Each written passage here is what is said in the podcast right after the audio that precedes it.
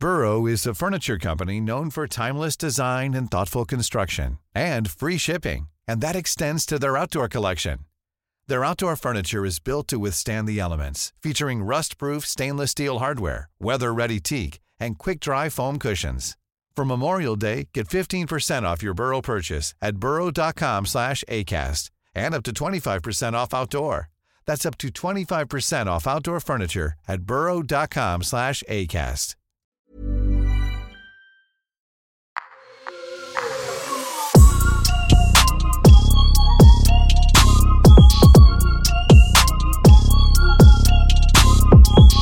Salut à tous, c'est Raphaël Dacruz pour le podcast BPM de Bouscapé, une émission pendant laquelle on échange avec des producteurs sur leur parcours, leur discographie et leur réflexion musicale. Et aujourd'hui, on accueille Tariq Azouz. Bonjour Tariq. Salut Raph, ça va? Ça va et toi? Je me suis permis un Raph, t'as vu hein? Ouais, mais c'est bien. Bonjour Raphaël. Il y, a- il y a une forme de familiarité qui s'installe dans ce podcast, c'est bien. connaît, voilà. C'est pas la première fois qu'on a l'occasion d'échanger, effectivement. Alors, comme j'ai coutume de faire dans cette émission, je vais faire une forme de CV accéléré. Donc, euh, Tariq Azouz, producteur actif depuis euh, une dizaine d'années, qui s'est fait un nom des deux côtés de l'Atlantique, en produisant pour Lil Wayne, Rick Ross, Nas, Fianso, Jay-Z, Al Capote. J'aurais jamais imaginé faire ça un jour, Jay-Z, Al Capote. C'est génial. j'adore. Nipsey Hussle et bien d'autres. Et tout ça t'a permis non seulement d'avoir des, des plaques de certification de vente d'albums et de singles, mais surtout un Grammy Award pour Hi- Higher, j'essaie de mettre l'accent, Non, mais c'est bien. avec euh, DJ Khaled, Nipsey Hussle et John Legend. Comment vont les murs chez toi, Tariq? Ça va, ça va, mais ça commence à, ça commence à être bizarre. Là, il me reste, euh, je dirais, 3-4 plaques chez moi. Que je pourrais... Ça dépend, parce que les plaques de Khaled, je sais pas si t'as remarqué, oui, elles sont, elles sont balèzes. elles Mais sont immenses. comment mais, tu fais pour les faire passer par ta porte déjà Tu vois, euh, je me démerde, ça c'est une- toute une logistique, on est 4-5, mais, euh, mais non, des Khaled, il m'en reste deux, je pense, si je veux les mettre, et des euh, normales, je pense que j'en ai encore 4. Puis après, bon, on va déménager, on trouvera. Quoi. Oui, parce qu'avec le dernier album, dernière compilation sortie par Khaled, justement, sur lequel vous avez beaucoup de coproduction avec Street Runner, j'imagine que ça peut vite arriver des, nouveaux, des nouvelles Ça peut certifications. vite quoi. déraper. c'est vrai. On va revenir donc sur ton parcours pendant cet échange. Euh, première question que je pose à toutes les personnes qui passent euh, au micro devant lequel tu es. Euh, Qu'est-ce qui t'a donné, toi, envie de produire? Franchement, c'est un hasard en fin de compte et le, le crédit, je pense, revient quasi intégralement à mon ami Pils, du coup, qui m'a invité chez lui. On s'est rencontrés à la fac et il m'a invité chez lui euh, quand il a appris que je jouais du piano. Et lui, il faisait déjà des prods. Il m'a dit Viens à la maison, tout ça, on va faire des. On va faire des prods. Moi, tu sais, j'avais même pas réfléchi à. Mais il y a des mecs qui font les instrus, en fait. J'écoutais déjà du rap, j'adorais le rap, etc. Mais j'avais même pas eu cette réflexion de me dire Il y a des gens qui composent, tu vois. Et euh, même si je connaissais déjà des producteurs, mais je sais pas, ça n'avait pas tilté dans ma tête. Et du coup, il m'a invité chez lui. On a fait une prod ce soir-là. Et euh, j'ai adoré ça. Et du coup, je me suis mis dedans juste après, quoi. Alors, c'est quoi tes, premiers souvenirs, justement, de sensations que, que la production, ça pouvait quand même te plaire? Tu disais, tu connaissais quand même des producteurs. C'était quoi tes premiers souvenirs musicaux liés au rap? Mes premiers souvenirs musicaux liés au rap, c'est euh, en vrai mon, vrai mon vrai premier souvenir, c'est l'album Prince de la Ville, Ok. 213, euh, que j'ai écouté sur cassette. Tu te rends compte, ça remonte un peu quand même. hein. J'avais 8-9 ans. D'un point de vue euh, amérique- américain, c'était euh, 2001 de Dre. Et voilà, j'étais juste un simple auditeur. J'aurais jamais imaginé me, me lancer dans, dans cette carrière. Et à quel moment t'as as compris quand même qu'il y avait des gens qui produisaient, c'est-à-dire qui étaient derrière des machines éventuellement et qui pouvaient faire la musique que- sur lesquelles t'entendais les, ra- les rappeurs se produire Bah, je pense que ça s'est vraiment matérialisé au moment où moi j'ai commencé à en faire. Ou le soir même. Et, et du coup, là, je me suis dit, ah, mais même si je le concevais déjà, tu sais, c'est, logique, il y a bien quelqu'un qui fait la musique, Mhm. mais j'avais pas vraiment fouiné, je m'étais pas rendu compte. Euh, et du coup, au moment où j'ai commencé à en faire, c'est là que j'ai réalisé le truc et que je me, et que je me suis dit, ok, ok, donc il y a- en fait, il y a tout un monde qui là, d'un coup, m'intéresse et me passionne très rapidement, mais euh, enfin, j'étais pas du tout au courant. quoi. Il y a quelque chose d'intéressant que tu disais, c'est que tu jouais du piano. Donc tu as appris à jouer de la musique euh, en école de musique, je crois. Ouais. Euh, Est-ce que ce que tu as appris en école de musique et ce que tu commençais à comprendre en termes de euh, production, parfois ça t'a pas paru contradictoire en termes de mode de pensée, de, où on a d'un côté quelque chose qui peut être très académique, même si t'as pas fait de Mhm. conservatoire, il y a quelque chose quand même de plus académique, de classique. Bah, pour le coup, j'en ai fait un peu, mais ça m'a pas plu. D'accord. pas continué. Ok, je, Et le côté académique m'a pas. Justement, c'est voilà. Ok, donc du coup, ça répond peut-être à cette question-là, mais justement, on a quelque chose de, euh, de, de, j'arrive plus à trouver mon mot. Du coup, j'avais le mot académique, mais tu m'as, Ouais. tu m'as sapé. Excuse-moi, je suis désolé. non, t'inquiète pas.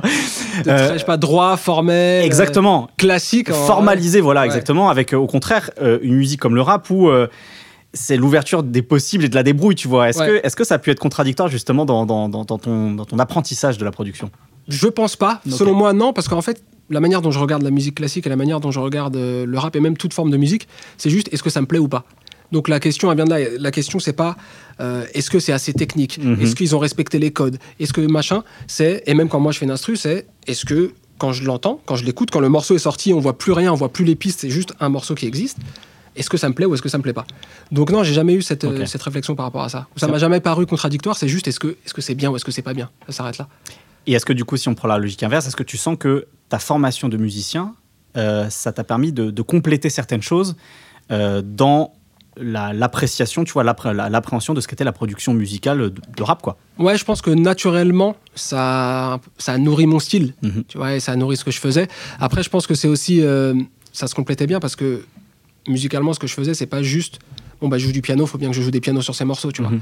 C'est, j'ai envie de faire ça, et en plus le piano va m'y aider et ma formation de, de- de musicien va m'y aider.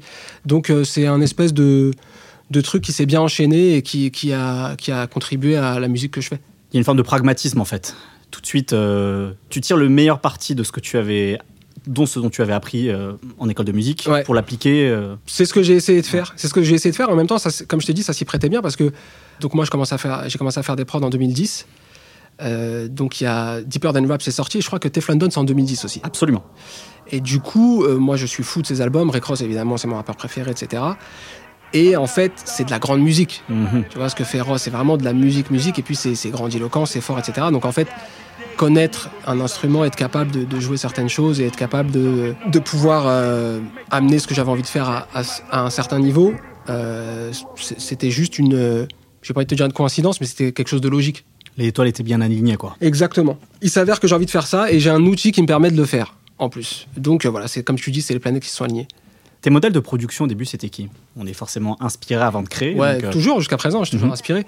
Mes modèles, c'était, euh, j'ai même pas besoin de te le dire, je pense que tu pourrais les citer toi-même, mais c'était euh, Justice League, Just, Justice Blaze, League, Just Kanye Blaze, West. Kanye, Bink, Hmm. No ID, euh, toute cette école-là euh, très soulful, tu vois.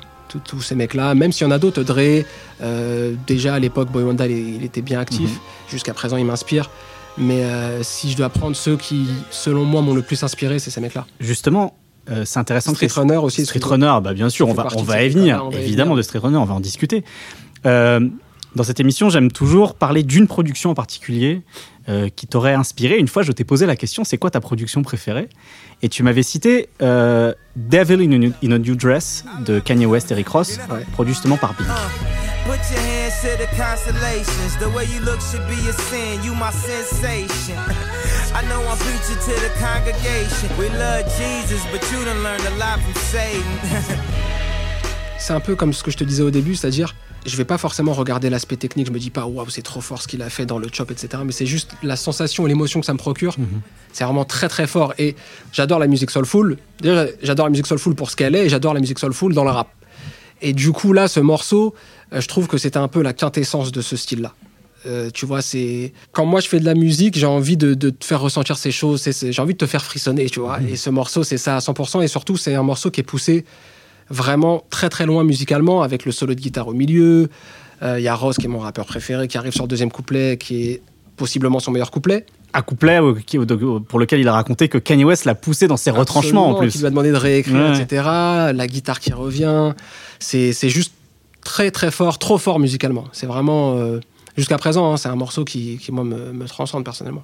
Est-ce que cette école de producteurs euh, chez qui le sample est très important, ça a ouvert ta curiosité musicale aussi, du coup? Ça a ouvert un champ des possibles, le sampling, d'aller écouter plein de choses euh, auxquelles euh, Ouais. tu n'avais pas forcément pensé quand tu n'étais qu'un simple auditeur de rap, quoi, d'une certaine manière. Absolument, et même, tu vois, ce truc de sampling, au début, quand j'ai commencé à faire des prods, je le connaissais pas. Mhm. C'est-à-dire que j'écoute Devil in a New Dress. D'ailleurs, ça peut être drôle.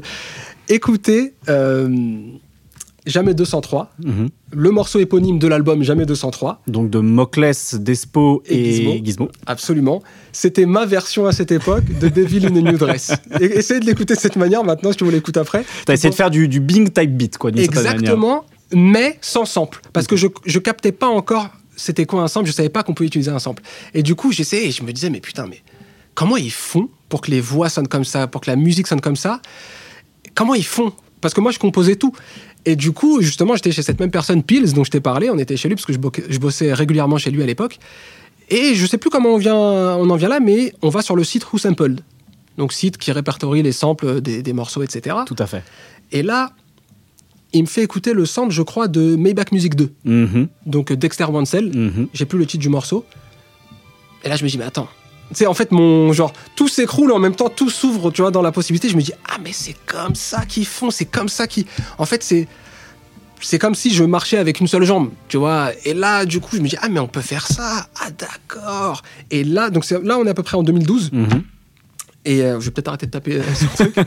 Et- Mais c'est bien, tu es animé Ouais, dans c'est ta manière de raconter les choses, non, c'est parce que vraiment, c'est un souvenir fort, tu vois. Et du coup, genre vraiment, je me dis, mais attends, mais c'est incroyable. Et là, du coup, je commence à me plonger dans euh, la soul, dans tous ces trucs-là, dans, dans tous les classiques et tous les artistes qui pourraient me, me T'inspirer aussi, te nourrir. me donner ce genre de sample, Mhm. me donner ce genre de possibilités pour faire des morceaux.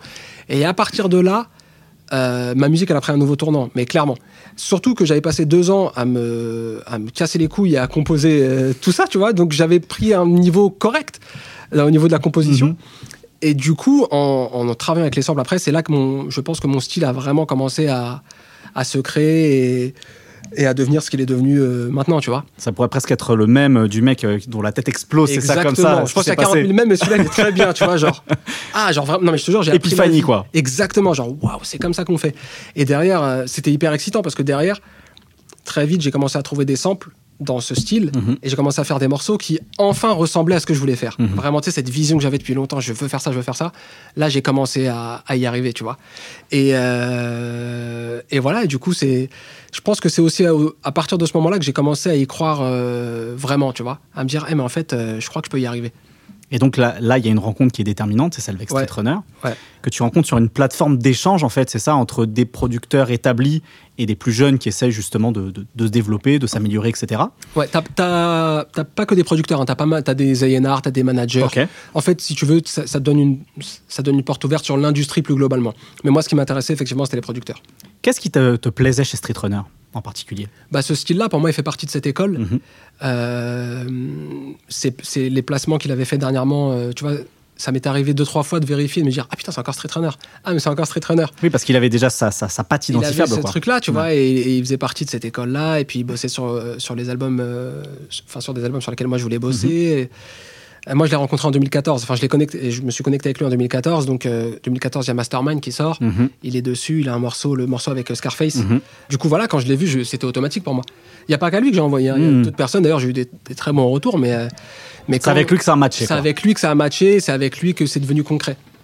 C'est devenu con- enfin ouais c'est un peu c'est ouais c'est plus dans cet ordre là ça a matché et c'est devenu concret ouais. Oui, puisque ensuite tu vas le rencontrer à Miami, ouais et c'est là où justement la chose se passe, quoi, c'est ça. C'est ça, parce qu'on faisait des prods un petit peu euh, ici et là avant ça. Donc, euh, moi, pour, te donner vraiment un ordre d'idée, je, lui ai envoyé ma musique en, mars-avril. Il a beaucoup aimé ce que je faisais. On a commencé à travailler très ponctuellement. Et derrière, je suis parti en octobre pour le voir, de la même année. Du coup, ouais, donc je suis allé le voir en octobre. J'ai passé deux mois là-bas. Pareil, un alignement de planète. euh, il s'avère qu'il y a la cousine d'un ami à moi qui a une maison à 15 minutes de chez lui. Donc, euh, je, le, je lui loue euh, de mémoire, je crois que c'était euh, 600 euros, je crois, pour deux mois. Donc, euh, rien, tu vois. Et elle m'a juste fait payer les charges. D'ailleurs, je lui fais un gros bisou.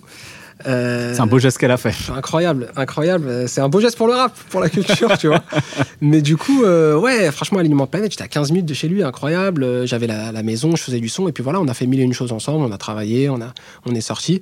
Et effectivement, euh, en, en décembre, euh, en revenant à la maison, euh, on a continué cette relation qu'on avait, euh, qu'on avait euh, nouée à, à Miami. On a, quand- on a continué à bosser. Et puis, juillet d'après, c'était mon, mon premier gros placement Pour Lil Wayne. pour Lil Wayne. Exactement, sur la Free, Free Wheezy Album. Free Wheezy album. Straight from the east side, plug and we heavy. Fuck nigga, damn it, I turn into Freddy. My fingers machetes, trap house jumping like Monte Ellis. We trap out the telling when we out of town. Ce qu'il y a de très fort quand on, maintenant quand on réécoute l'ensemble de votre discographie euh, à tous les deux, c'est effectivement cette place donnée, et on revient à ce que tu disais sur euh, tes inspirations et ce que toi, ce qui te faisait vibrer, toujours à cette place très importante du sample, à cette place de la batterie presque jouée un peu live. Il y a vraiment une, euh, une instrumentation, une patte que vous avez réussi à, à imposer tous les deux. Merci. Non, mais c'est vrai. tout, euh, Parce que moi qui ai connu Street Runner comme toi, tu vois, dans les années 2000, je me souviens de ces batteries très sèches. Il y avait, il y avait toujours un côté très euh, synthétique d'une certaine Mhm, manière, dans- mhm. même s'ils allaient se choper des samples. Là, on sent que vraiment il y, a un- il y a un travail de d'arrangement et d'instrumentation d'une certaine manière que vous essayez de réaliser tous les deux. Quoi. Ouais, ouais, on essaye toujours de, de pousser le truc euh, loin sans en faire trop non plus. Mhm. C'est-à-dire qu'on le pousse à, à l'endroit où on veut qu'il soit. Mhm. C'est pas euh, obligatoire que tout n'a pas besoin d'avoir une guitare électrique, tout n'a pas besoin d'avoir des pianos grandiloquents, etc. Mais c'est vrai que sur certains morceaux et notamment des morceaux marquants qu'on a fait. Moi, j'ai le souvenir du, du morceau Shine, par exemple, de, Ouais. de Mick Mill. C'est comme ça en fait que je découvre ton nom. Voilà. Ok, d'accord. C'est comme ça que je, en fait, je vois Street Runner et je vois Bon tiens. morceau, bon morceau pour découvrir. Et, et tu vois, pour le coup, je trouve que euh, ça représente pas tout ce que vous faites, mais je trouve que sur cette euh, lane-là, tu vois, sur ce, ce Mhm. style-là que vous avez, je trouve qu'il est assez représentatif de ça, quoi. And petty niggas wanna mention my name to get acknowledged. Hoping I react like a fool and give them violence.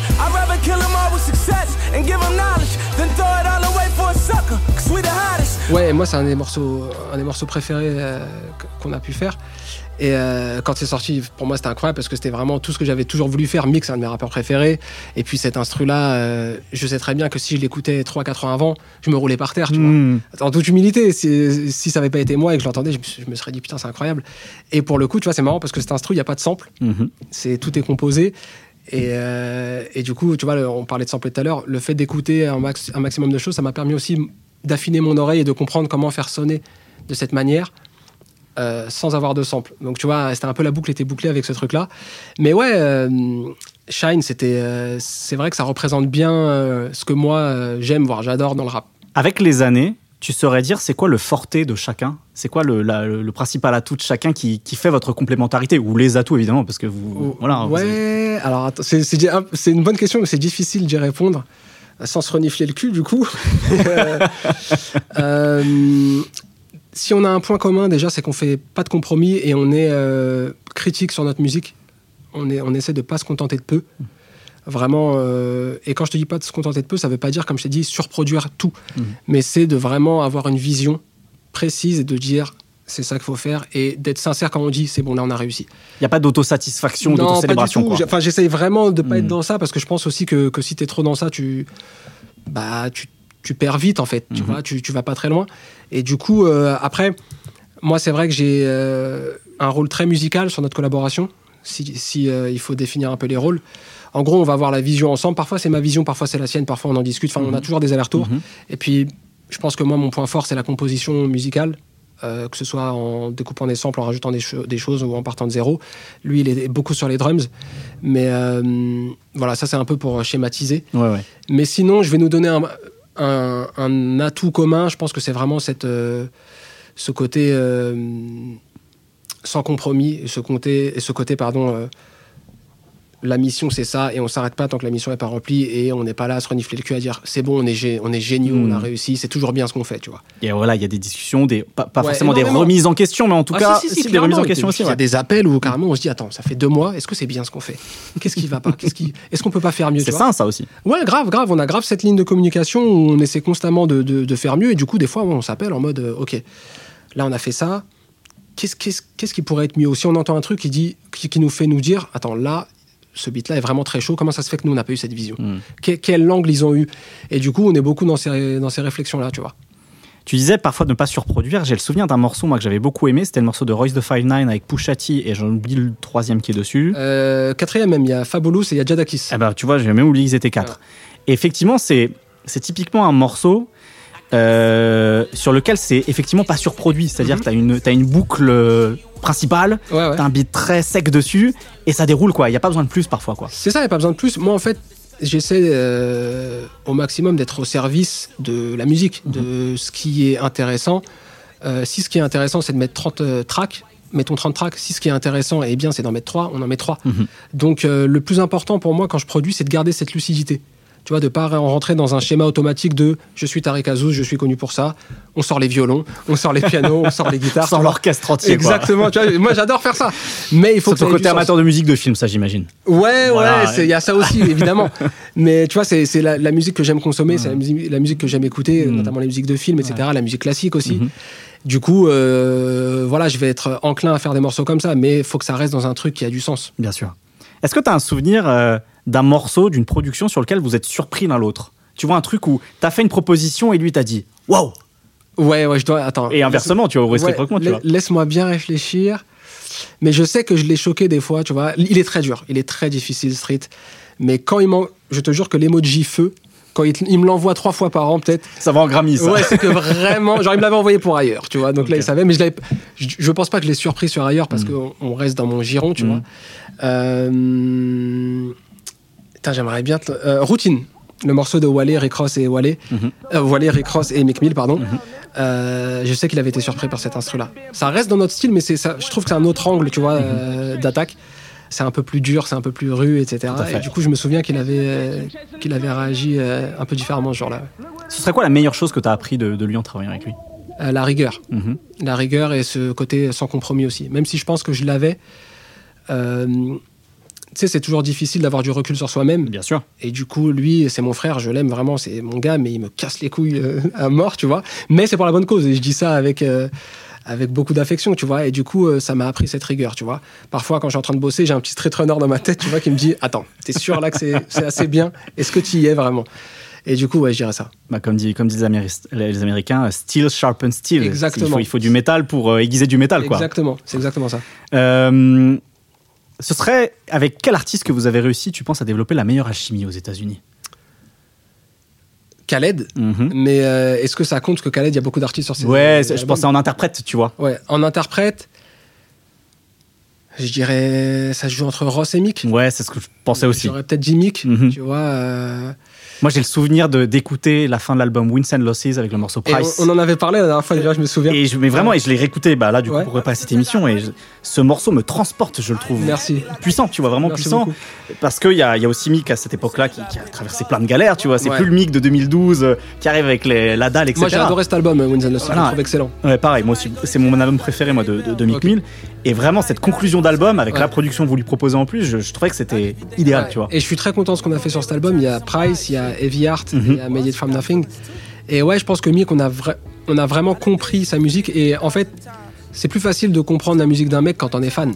Tu vois, donc moi, en fait, quand je bosse pour Mick, je me dis, c'est un de mes rappeurs préférés, sur quoi j'ai envie de l'entendre. Hmm. Tu vois, tout simplement. Et du coup, je pense que c'est pour ça qu'on a créé ce, ce truc avec lui. Vous vous êtes fait connaître, on, par- on- on parlait justement de, de, de Khaled à l'instant, puisque Mhm. c'est devenu aussi euh, votre troisième larron d'une certaine manière, Absolument. en tant que réalisateur justement. Euh, vous vous êtes fait connaître, avec- alors pas qu'avec lui, mais euh, beaucoup de- sur ses albums, avec beaucoup de morceaux, tu sais, qui, qui sont des, des espèces de clins d'œil appuyés à des- à d'autres à d'autres morceaux de rap, euh, ou avec des samples qui sont très référencés, qu'on reconnaît très bien, tu vois. Ouais. Euh, c'est quoi le c'est quoi le challenge quand on a quand on a justement ce, ce type de morceaux à faire? Quand c'est déjà des morceaux des, des samples qui sont connus, j'imagine, tu vois, il faut se dire il faut pas tomber dans une forme de paresse ou de fainéantise quoi. C'est ça, il faut pas se tromper. Et euh, moi, quand euh, souvent c'est des, c'est des, des idées de Khaled. Mhm. Tu vois, c'est lui qui nous propose de faire ça. Et du coup, euh, des fois, je me dis ah putain, je voulais pas y toucher à celui-là. tu vois. et du coup, euh, ouais, là, ça devient le truc de ok, on va le faire. Maintenant, comment, quel est le bon angle pour le faire? Et comment on fait pour euh, pour euh, ne pas être, ne pas, ne pas déjà manquer de respect à l'original, Mhm. ne pas être juste des opportunistes qui reprennent un truc connu et qui mettent des drums. Comment on fait? Et du coup, bah, c'est des échanges, des discussions, et puis après on trouve un angle, tu vois. Mais euh, c'était, ouais, c'était vrai surtout sur. euh, Bah là, on en a fait un avec le, le morceau avec Lato, Mhm. notamment, Bill Spade. Du coup, euh, je suis content du résultat. J'adore le sample original de Dick Moi Hendrix. aussi, j'adore ce morceau. Et comment vous avez travaillé le sample justement, j'ai trouvé ça original aussi quoi. Bah, je te remercie. Hiring for your small business? If you're not looking for professionals on LinkedIn, you're looking in the wrong place. That's like looking for your car keys in a fish tank. LinkedIn helps you hire professionals you can't find anywhere else, even those who aren't actively searching for a new job but might be open to the perfect role. In a given month, over 70% of LinkedIn users don't even visit other leading job sites. So start looking in the right place. With LinkedIn, you can hire professionals like a professional. Post your free job on linkedin.com/people slash people today. Everyone knows therapy is great for solving problems, but getting therapy has its own problems too, like finding the right therapist, fitting into their schedule, and of course, the cost. Well, BetterHelp can solve those problems. It's totally online and built around your schedule. It's surprisingly affordable too. Connect with a credentialed therapist by phone, video, or online chat, all from the comfort of your home. Visit betterhelp.com to learn more and save 10% on your first month. That's BetterHelp H E L P.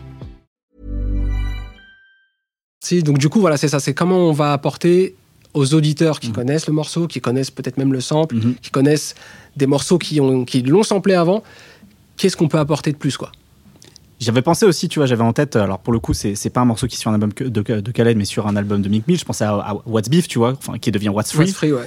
Euh, où là, il y a un vrai travail, notamment sur les rythmiques, pour pas que ça Mhm. ressemble au morceau de. Donc, y a, y a- y a- j'imagine, il y a plein de façons pour essayer de faire en sorte de pas tomber dans, dans, dans, dans cette paresse créative, quoi. Ouais, c'est ça. Et puis il y a le thème aussi. En Mhm. fait, le thème de, de What's Free est arrivé avant l'instru. Ok.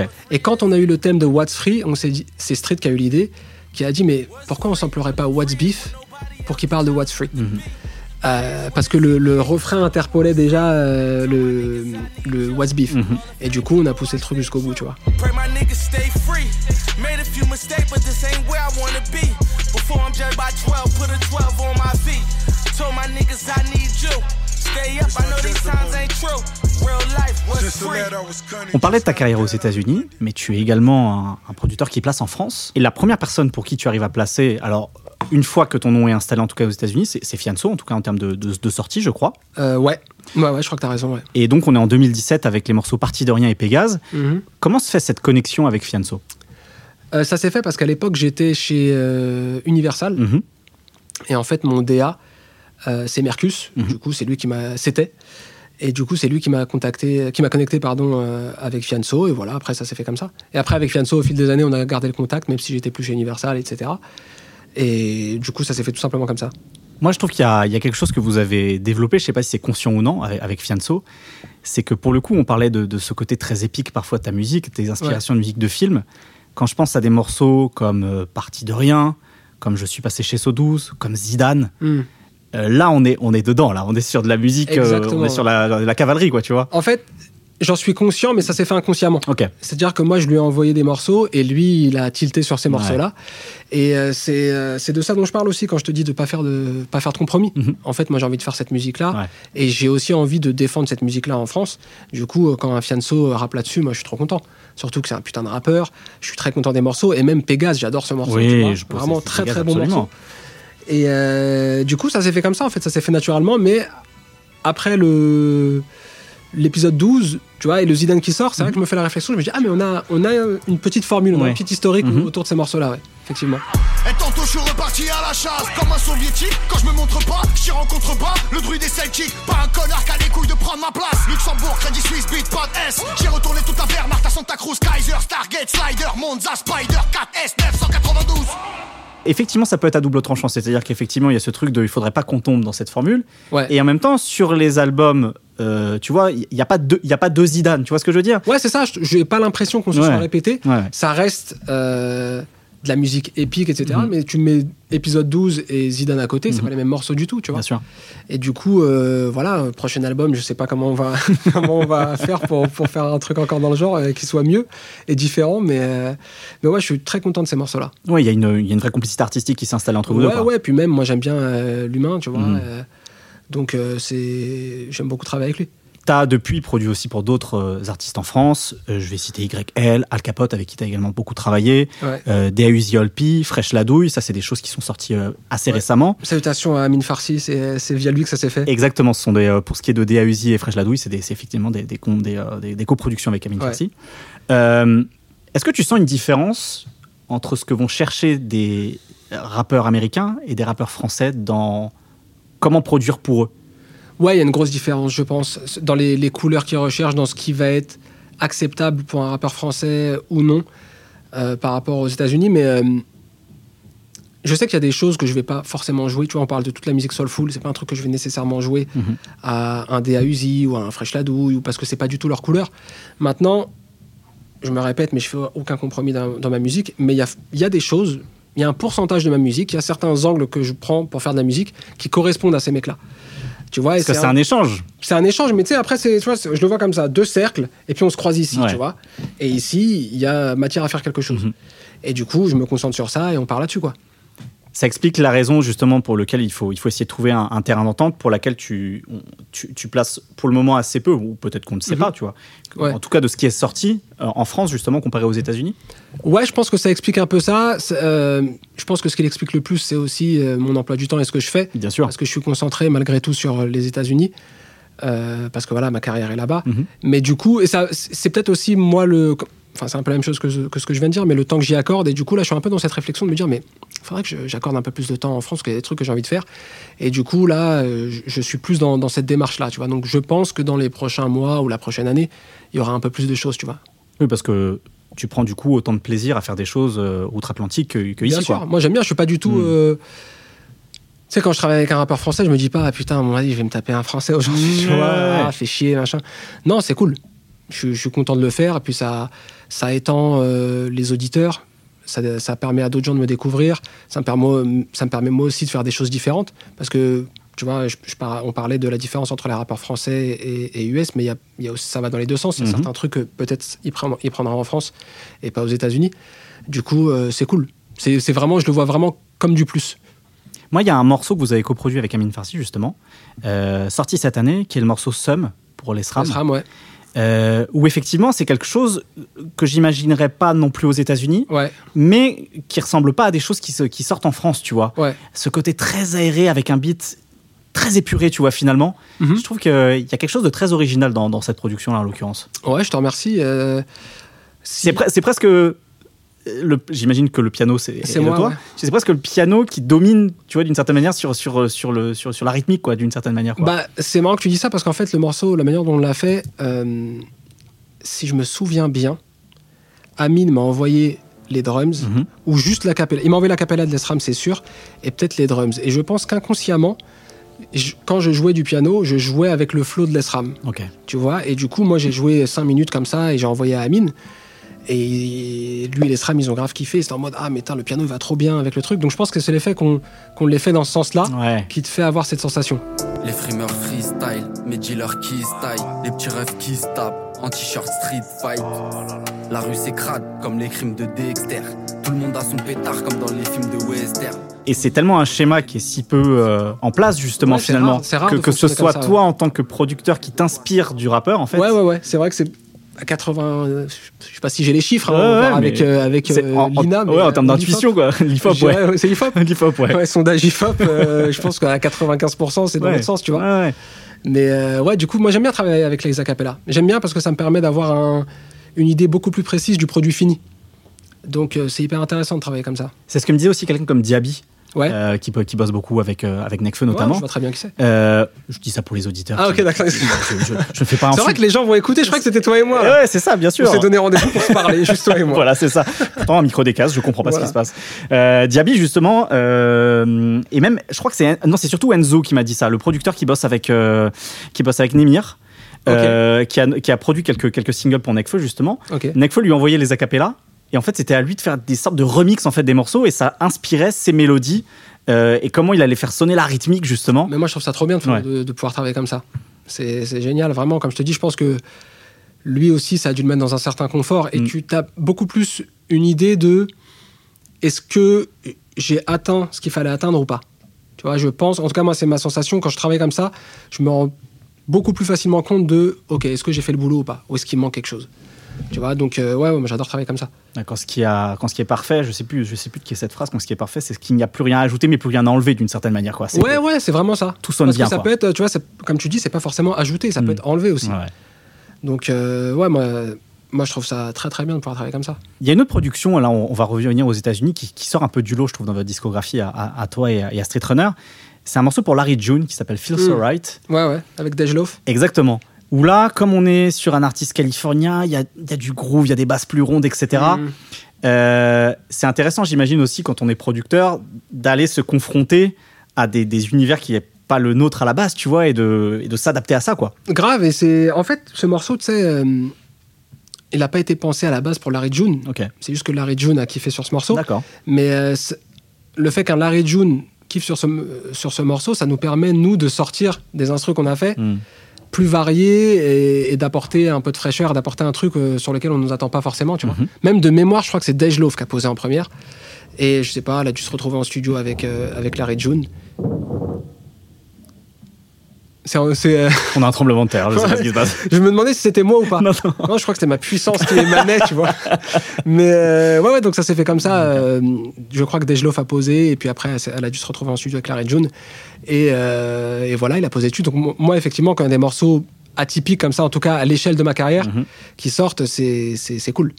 Il y a une autre rencontre importante, je pense, pour toi en France, en termes de, justement de, de placement et de collaboration, c'est Al Capote. Ouais, Tu as pas mal produit avec lui. ouais, ouais. Comment s'est fait cette, cette rencontre et cette, cette collaboration quoi, avec, euh, avec quelqu'un Alka, en fait, moi, je connais la, je connais depuis très longtemps la personne qui, une des personnes, je pense, qui lui vend de la weed, tu vois. Et du coup, euh, un soir, il me dit, euh, ah bah il y a Alka qui passe, viens à la maison. Donc je vais, j'y vais et on discute avec Alka, on se connecte, tout ça, on se connecte avec Cocaine aussi après, qui est, Mhm. qui est le manager d'Alka. Mhm. Et du coup, euh, voilà, ça s'est fait comme ça. On commence à bosser sur les albums. Je lui envoie des trucs. J'ai toujours des super retours. Il me demande des trucs particuliers comme euh, le Big Flow Oli, tu vois. Ouais. Et pour ce qu'ils m'ont demandé, j'avais qu'une prod, vraiment qui, qui correspondait à ce qu'ils m'ont demandé. Je leur ai dit, bon, je vous l'envoie. Et ça a fini par être celle-là. Ils m'ont dit, c'est parfait. Et du coup, je pense que euh, Alka a commencé à me faire de plus en plus confiance et il a commencé peut-être à se dire, euh, mais quand Tariq m'envoie des trucs, j'accroche quand même très régulièrement. Et voilà, ça s'est fait comme ça. Ça s'est fait comme ça jusque. Enfin, je pense que tu sais qu'on- que du coup, je fais le prochain album entièrement. D'accord. On allait en venir, non, du coup? Mais c'est très bien qu'on parle. et ben j'en parle du coup. Et du coup, euh, ça s'est fait logiquement comme ça. À force de lui envoyer des instrus, il m'appelle. euh, Ouais, gros, tu veux pas faire tout l'album? Vas-y, ok, je fais tout l'album. Et voilà, et hyper simple dans, dans, dans le travail. Du coup, comment ça se passe, tu vois? Parce que même quand je pense à un morceau comme Technologie Sèche, tu vois, qui a un, qui a un côté presque un peu psychédélique, tu vois, d'une Ouais. certaine manière. Euh, c'est toi, parce que tu sais que ça peut être pour, euh, pour Alka, tu, tu te projettes comme ça ou c'est ça fait déjà partie de ton lot de production Ouais. et tu lui proposes et il s'avère que c'est. C'est ça, ça fait déjà partie de mon lot. Ouais. C'est juste que, euh, sais, parfois, tu as des instrus, il faut juste trouver le bon artiste Mhm. pour, quoi. Et du coup, euh, c'est ça qui est cool aussi avec Alka, ça me permet d'aller sur d'autres terrains aussi, qui sont pas forcément euh, réguliers dans, dans ce que je fais d'habitude. Mhm. Mais euh, ouais, c'est juste, les, les morceaux existent. Il y a quelques trucs que j'ai fait un peu sur mesure sur, sur l'album, là. Mhm. Mais sinon, la plupart, c'était des trucs qui existaient et qui lui correspondaient. Et qui, qui avaient pas... Enfin, sur lesquels d'autres artistes n'avaient pas à tilter, en tout cas. Ouais, c'est bien nous derrière la vie de Santin. Tu sais qu'on est prêt à prendre 10 ans plein. J'ai raté le train, c'est la vie frangin. Faut que mes blessures cicatrisent enfin. Alors justement, à quel moment est venue cette idée de, de faire un album que tu produiras entièrement pour, pour Al Capote? Euh, je saurais pas dire ça fait combien de temps? Il y a quelques mois, c'est c'est venu juste au fil de, des mails, tu vois, envoyer des instrus, euh, garde-moi celle-là, garde-moi celle-là. Et puis je te dis, un jour, il m'a appelé, il m'a dit, eh, tu veux pas faire tout l'album? Et je lui ai dit, ok, vas-y, go, on fait tout l'album. Et du coup, après, je lui ai envoyé. Je, je lui ai envoyé des trucs un peu plus régulièrement, et puis voilà, l'album il s'est façonné de cette manière. Et du coup, tu as vraiment un rôle euh, de réalisateur, tu as de, de- vraiment de, de direction presque artistique, tu vois, d'une certaine manière aussi sur cet album-là, ou tu es, juste un, un livreur de production, tu vois, d'une certaine manière, pour caricaturer un peu les choses? Non, alors, Alka, tu sais, il, il, a sa, il a sa façon de faire à lui. Mhm. Il a sa couleur, il a sa façon de rapper, etc. Du coup, euh, moi, évidemment, je le conseille pas là-dessus. Ouais. En revanche, mon, mon rôle qui, qui se rapproche d'un rôle de réalisateur, c'est plus dans ce que moi je décide d'envoyer. Quand je regarde, on a 6, 7, 8 morceaux. Selon moi, j'aimerais avoir quoi sur cet album? Du coup, je vais, je vais faire des choses dans cet esprit-là. Tiens, j'aimerais bien faire cette couleur avec Alka, ça serait intéressant. Donc, je vais faire cet esprit-là. Et il y a certains trucs, je pense, qui n'auraient pas fonctionné si je lui avais envoyé les instrus. Mais il m'a envoyé des acapellas sur lesquels euh, j'ai mis, moi, des trucs. Tu vois? Et du coup, lui aussi, il avait le produit fini à ce moment-là. Tu vois, je te parlais de produit fini tout à l'heure. Mhm. Et du coup, il a pu les accepter parce que je pense qu'il n'aurait pas tilté sur les instrus. Mais avec le produit fini, il se disait, ah, il captait la vision en fait. Donc mon rôle de réalisateur, il est plus dans ce sens-là. J'ai écrit plein de versets la nuit, écoute le flingue te bercer. Tout si je suis comme le prince de Bercé. Dans mon bidiac du vin de verser. Je dé- C'est intéressant que Al Capote, ces dernières années, je trouve, il, il se tourne beaucoup vers des albums où il va chercher une couleur de producteur. Je Ouais. trouve que on est tellement aujourd'hui dans un système où euh, on va chercher, on va tirer le, le meilleur de chacun. Tu sais, Ouais, de- ouais. d'avoir d'avoir une forme de, de euh, euh, tu sais, comme au cinéma, de comment on appelle ça, les, les, les blo- de blockbusters, tu Ouais, vois. ouais, ouais. Je, je trouve ça intéressant justement que après BBP, alors c'était sur l'album qui était sorti en 2019 dont j'ai oublié le nom. Putain, c'était, c'est Monument, non? Monument, absolument. Merci beaucoup. C'était Monument. Euh, Tu l'avais dit du coup? Ah, Ah, je lui ai pris son merci à notre réalisateur William qui l'avait dit. on faut lui Bravo. donner son crédit. Bravo, exactement. Euh, et donc ouais, je trouve ça intéressant que maintenant, tu vois, ils cherchent vraiment parfois à cibler avec des producteurs pour, euh, pour peut-être que vous aussi vous l'ameniez à, à se dépasser quoi, d'une certaine manière. Quoi. Mais c'est cool, et puis je pense que tu sors un petit peu plus du lot d'un point de vue couleur quand c'est Ouais. le cas. Parce que c'est vrai que ce que tu dis sur certains albums, enfin, j'allais dire c'est pas une critique, mais c'est un peu une critique. Des fois, j'ai l'impression que tu prends deux blockbusters, Mm. C'est presque tu peux échanger les prods quoi. C'est vrai. Tu vois, et du coup, c'est un peu moins intéressant dans, dans ces cas-là. Alors que là, effectivement, tu as tout un producteur qui, qui, qui fait tout l'album, que ce soit BBP, moi, euh, d'autres producteurs avec d'autres artistes. euh, Enfin, c'est beaucoup plus simple d'arriver à une couleur précise, quoi. Bien sûr. Parfois, au, au crédit de certaines de tes productions, on voit un nom, on voit Mighty Max. Ouais, putain, trop bien qu'on parle de Mighty Max. Ben oui, Il y en a deux. Est-ce que tu parles du Mighty Max Barbu? Je parle du Mighty Max Barbu. Ce n'est pas lui, c'est Maxime Breton, Ah, ok, que j'ai rencontré en 2012. d'accord. et avec lequel on, avec qui on travaille, euh, on fait des samples ensemble. Et lui, il est très axé, il m'envoie des samples, lui, il crée, il crée des samples, tu vois, c'est un, il, est- il a beaucoup de synthé chez lui, il joue plein d'instruments, etc. Du coup, on, on bosse comme ça. Euh, et du coup, Mighty Max, pourquoi? Parce a- tu te rappelles des Mighty Max, le- les jeux là, Bien un sûr. peu horreur et tout. Et il ressemble à ce mec-là. Du coup, je lui dirais, il s'appelle Maxime aussi, donc je lui dis, tu devrais t'appeler Mighty Max parce qu'il lui ressemble, tu vois, Ok. blond, tout ça. Justement, moi, je voulais te parler de, ce, de Mighty Max, le guitariste, ou même de Swede. J'ai l'impression que de plus en plus, vous les producteurs, et là c'est la preuve justement, vu que tu collabores avec eux, vous aimez bien aussi aller chercher euh, des musiciens pour euh, nourrir votre créativité, qui vous fassent des, des- des boucles pour vous-même les transformer, etc. J'ai l'impression qu'il y a une vraie tendance à ça en ce moment. Il y a ça. Alors, Sweet, ça a été ponctuel et euh, bon, on pourrait retravailler ensemble. hein. Mhm. Euh, mais je me souviens en fait, Khaled nous avait demandé, donc c'est pour l'album Fader en façade en Mhm. 2019, il nous avait demandé un, un morceau soulful particulier. Euh, voilà, il voulait que ce soit Goosebumps, etc. Tu, tu vois un peu de quoi il en retourne. Bien sûr, et je vois très bien le, le morceau en plus euh, en Voilà. question. Sauf que je crois que c'était à trois semaines de la sortie de l'album. Donc il nous a Sport. demandé, voilà, il nous a demandé ce qu'il n'y ait pas de sample en fait. Ouais. Trois semaines, on peut faire, on peut composer sans problème, Mm. tu vois. Le, le soir même, c'était fait. Mais bon, pour clear un sample, c'est compliqué. Et du coup, je crois que le jour même, Swede avait envoyé le, ce sample-là à Street. Mhm. Du coup, on s'est dit, ah putain, ça tombe bien, boum, vas-y, essayons de faire un truc avec ça. Et du coup, ça a fonctionné. Et pour Mighty Max, en fait, moi, on était en cours ensemble. Ok. Et du coup, c'est un. un- Décidément, la fac. euh, C'était pas la fac, c'était après C'était pas la fac, c'était après la fac. mais, mais en fait, euh, ouais, je l'ai rencontré comme ça, tu vois, bon, bah, dans, dans, dans tes cercles sociaux, tu vois, c'est logique. Mais euh, et du coup, en fait, c'est devenu un pote à moi. Et euh, lui, à la base, il faisait pas du tout de rap, il faisait de l'électro. Et je lui ai fait écouter euh, du Ross, du Kanye. Il est devenu complètement fou. Et du coup, il s'est mis à la production de rap, tu vois. Et après, euh, naturellement, il a été incliné vers le fait de créer des samples, etc. Lui, il est très synthé, tu vois, il est, Ouais. il est super fort dans ça. Et euh, moi, c'est mon ami, tu vois. Comme euh, Lénise, euh, sur, euh, qui est avec moi sur l'album de Khaled aussi. Et c'est des mecs que j'ai envie de voir euh, win. Du coup, bah, let's go, on travaille ensemble. Et du coup, la, la- la collaboration s'est fait comme ça, quoi. Ok. On vient de parler avec Dal Capote du fait que tu vas réaliser et produire un album en entier. Ça, c'est un peu un truc qu'on peut cocher, j'imagine, quand on est producteur, de se dire Ouais, c'était, c'est cool ça. de l'avoir fait. ça, c'est cool. Ce serait quoi tes envies pour le futur? Est-ce que euh, tu veux devenir un pro de la musique à l'image? Est-ce que tu veux monter ton label? Est-ce que ce serait quoi un peu, tu vois, tes trucs euh, au-delà de l'activité que tu as maintenant? Euh, alors, il y a ce truc de la musique à l'image, mais j'ai pas encore d'entrée dans ce cinéma. Ok. Tu vois, j'ai pas, je sais pas par où passer. Peut-être qu'avec Fianso? Peut-être qu'avec Fianso, il y a peut-être un truc, tu vois. Je sais pas encore par où passer parce que c'est d'autres budgets, c'est d'autres, Mhm, tu bien vois. sûr. Comme je, je disais ça dans une autre interview, c'est une autre mafia. Mhm. C'est pas négatif, mais tu vois, il y a des cercles, faut rentrer dedans. J'ai pas trouvé mon angle d'attaque encore pour ça, mais j'aimerais.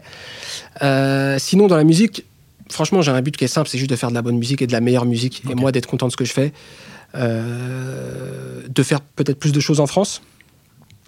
Et voilà, de faire des choses encore plus grosses aux États-Unis et des morceaux qui me, qui me plaisent encore plus.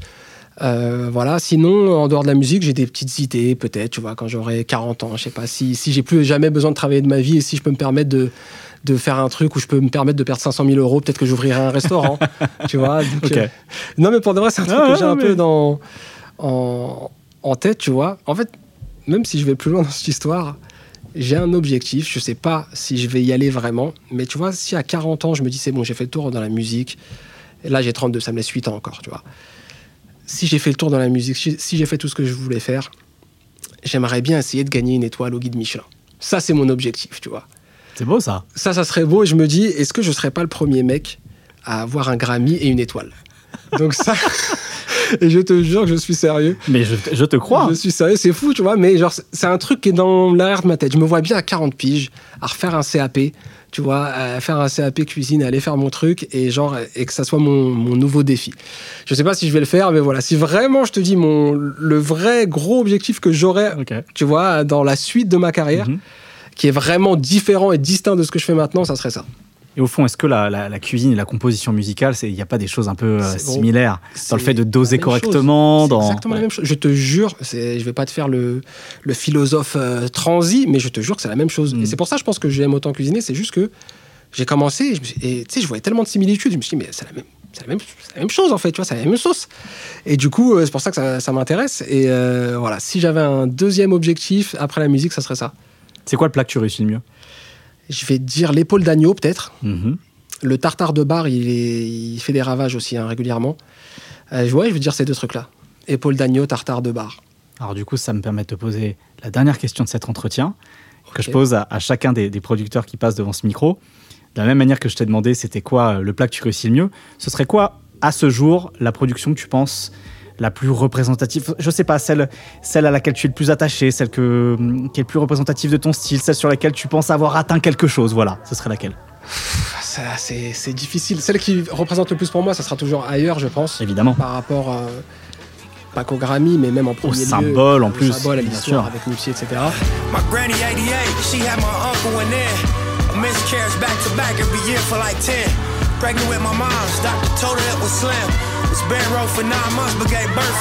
Pour rappeler, c'est le dernier morceau de Nipsey sorti de son vivant. Absolument. Voilà. Enregistré de son vivant. Non, il est, il est pas sorti. Il est sorti après sa mort. Et oui, pardon, enregistré, Enregistré de son c'est ça. vivant et dernier moi. clip, du Voilà, coup. dernier clip exactement. Parce que ouais. malheureusement, il est. Il est sorti justement après, après son Ouais, naissance. mais il se, fait, il- il se fait tuer 4 jours après, la, sor- après Ouais. la, pardon, la- le tournage du clip. Mhm. Et c'est pour info, je sais pas si ça c'est si les gens le savent, mais c'est le, le premier couplet, premier morceau même qu'il avait enregistré dans son nouveau studio. Ok, C'était le tout premier morceau. ok. Et malheureusement, probablement le, le dernier, tu vois, où je sais pas s'il a fait deux trois trucs entre temps, mais bon voilà. Donc euh, pour ce qui est de, de- de me tenir à cœur, ça serait celui-là. Et pour ce qui est de euh, là, j'ai touché quelque chose, là j'ai atteint quelque chose. Si je dois en choisir qu'un, putain c'est dur. J'ai cette sensation sur quelques morceaux, Mhm. mais si je dois en choisir qu'un, peut-être par nostalgie et parce que c'est le premier, ça serait Free Enterprise. Ok. Donc de Rick Ross De Rick et Ross John Legend. John Legend, sur lequel, je crois que je te l'avais déjà raconté, mais je suis pas sûr, il devait y avoir Jay-Z. Ah, attends, je ne savais pas ça. Non. Eh ben écoute, il devait y avoir Jay-Z, finalement ça s'est pas fait. Vous êtes rattrapé quelques temps plus On tard. s'est après. rattrapé quelques temps plus tard, mais je l'ai encore mauvaise, hein, je te cache pas. Parce que je pense qu'il aurait été incroyable sur cet instru. Et voilà, euh, tu sais, c'était ma première fois avec mon rappeur préféré, du coup, Rick Ross. Mhm. Euh, c'est tout ce que. Enfin, moi j'adore cet instru, et comme je te disais tout à l'heure, je sais que si ce morceau-là était sorti 5 ans avant, ou, et que, que c'est pas moi qui l'avais produit, j'aurais adoré, tu vois. Donc, euh, il est, symboliquement, il est très fort pour moi ce morceau. Et je trouve que ça a bien vieilli en plus. Je l'ai réécouté du coup à l'occasion de préparer cette interview. Je te confirme qu'effectivement le, le morceau vieillit très bien. Bah, je te remercie. Comme toi d'ailleurs, tu vieillis bien. Oh, arrête. Ça va Arrête, mais je vieillis quand même. Ça va. En- ça va. C'est l'argent, tu sais. ça, Eh ben, évidemment. Ça aide. C'est les dollars, ça. ça, ça doit rester jeune. Merci beaucoup, Tariq. Merci pour l'invitation. d'avoir été avec nous dans BPM, le podcast euh, avec lequel, dans lequel pardon, on échange avec des producteurs sur leur parcours, leur discographie et leur réflexion musicale. Podcast de Bouscapé. À retrouver tous les épisodes. Abonnez-vous et à très bientôt.